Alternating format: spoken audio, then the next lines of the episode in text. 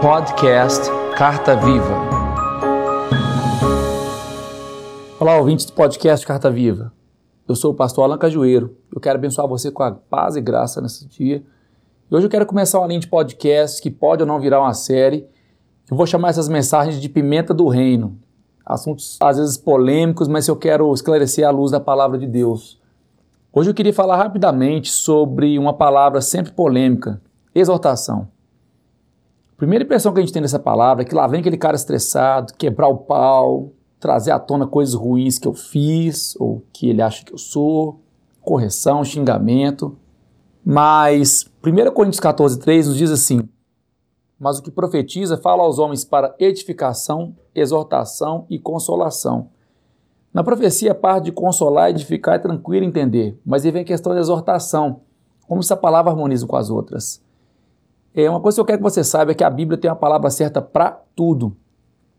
Correção é correção, repreensão é repreensão e exortação é exortação. Exortar não é corrigir nem repreender. Vamos lá então na origem dessa palavra para a sentir qual é a intenção da Bíblia em usar esse termo. No dicionário, exortação significa ato ou efeito de exortar, encorajamento, estímulo, incitação. Também significa conselho e advertência.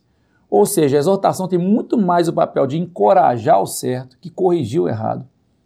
Você já viu quando tem uma criança, a gente fala assim, menino, não sobe nessa mesa. Aí vai lá e faz. Por quê? Eu reforcei o comportamento negativo. Eu disse sobe na mesa e disse não. Ele apaga o não e sobe na mesa. Isso não é exortação. Se é estímulo, tem que ser de coisa boa. Então tem que falar algo do tipo assim, menino, por favor, senta na cadeira. Então estou explicando o comportamento positivo que eu espero dele no futuro. Não estou corrigindo o passado. Ou então chega a pessoa para outra e diz: Cara, você só come porcaria, por isso você está gordo. Constatar o passado não ajuda ninguém a ter um futuro melhor. E por isso isso também não é exortar. Ao contrário, por que não dizer: Olha, nem tudo na vida é alface tomate. Dá para fazer umas saladinhas temperadas legais, dá para fazer umas vitaminas de frutas, uns shakes aí. Vamos lá, vai ser legal. Então você está encorajando a pessoa, trazendo uma solução proposta para mudar a realidade dela. Isso é exortar, estimular o certo, incitar a fazer o bem. A repreensão tem sempre o foco no problema. A exortação tem o foco na solução. Olha alguns exemplos na Bíblia. Atos 15, 30 e 31 diz assim: Tendo eles despedido, partiram para Antioquia e, ajuntando a multidão, entregaram a carta. E quando a leram, alegraram-se pela exortação. A exortação alegra, gente. Ela não tem fim de chamar atenção, ela tem fim de te alegrar com promessas futuras. Foi o que o 1 Coríntios 14, 3 também diz. A exortação é colocada no mesmo cenário da consolação é, profética. Então, a, a exortação ela tem foco como profecia, ou seja, no futuro.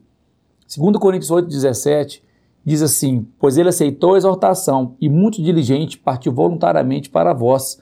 Então a gente vê que a exortação tem que provocar diligência e uma resposta voluntária àquilo que foi proposto.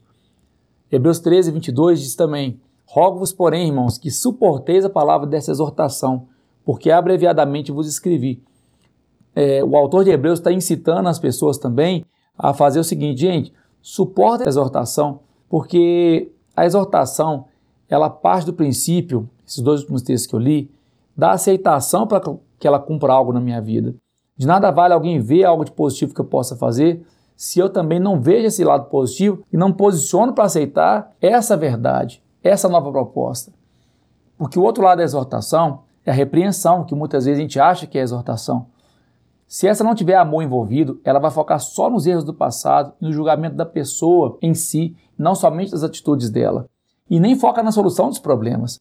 A exortação, se você olhar bem no significado, ela também tem o sentido de advertir. E advertir acontece no sinal amarelo, não no sinal vermelho. Não é depois que a pessoa fez algo, mas antes de acontecer um problema, como está escrito aqui no Salmo 19, versículos 9 a 13. O temor do Senhor é puro e dura para sempre. As ordenanças do Senhor são verdadeiras, todas elas são justas. São mais desejáveis que o ouro e muito mais que o ouro puro. São mais doces que o mel do que as gotas do favo. Agora presta atenção aqui, ó. Por elas o teu servo é advertido, a grande recompensa é obedecer-lhes. Quem pode discernir os próprios erros? Absolve-me dos que desconheço.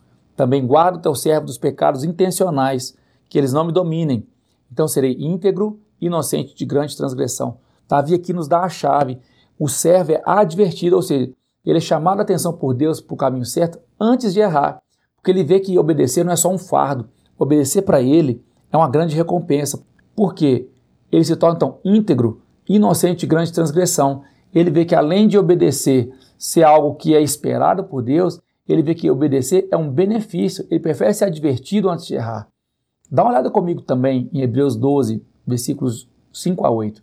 Lá fala assim, ó: "E já vos esquecestes da exortação que argumenta convosco como filhos. Filho meu, não despreza a correção do Senhor, e não desmais quando por ele fores repreendido, porque o Senhor corrige o que ama e açoita a qualquer que recebe por filho. Se suportais a correção, Deus os trata como filhos. Porque que filho há a quem o pai não corrija? Mas se estáis em disciplina, da qual todos são feitos participantes, são então bastardos, não filhos. Então a exortação, ela trabalha também em conjunto com a repreensão. Mas quando essa repreensão, ela vem de quem? Do próprio Deus. Então a exortação é um encorajamento para participar da correção de Deus. E isso me coloca na posição de filho. O que eu quero dizer com isso? Eu comecei falando que a exortação fala de futuro. Só que ela trabalha em conjunto com a repreensão de Deus, porque eu tenho que aprender a fechar brechas do meu passado que afetam o meu presente, que moldam o meu futuro. Deus não é dono de museu para ficar resgatando coisas do passado que você já confessou e abandonou. É, Deus não vai ficar julgando na sua cara coisas que você já está resolvido com Ele. Passou para você, passou para Deus. Mas tem sempre um fantasminha não camarada de coisas não resolvidas no nosso passado que afetam o seu presente. E nessas coisas Deus vai te repreender não para te condenar, mas preparar seu coração e sua vida para viver os seus melhores dias até agora. Então a exortação trabalha em conjunto com a repreensão, moldando o seu novo presente para que você tenha um novo futuro. Isso um rapidíssimo devocional sobre o assunto, tem muita coisa na Bíblia a respeito. Eu te encorajo a pesquisar, se informar sobre o tema, mas a minha mensagem central hoje é essa. Deus te ama e quer te encorajar, te entusiasmar, te incitar a ter um futuro incrível andando em seu caminho. Deus abençoe sua vida e até o próximo episódio.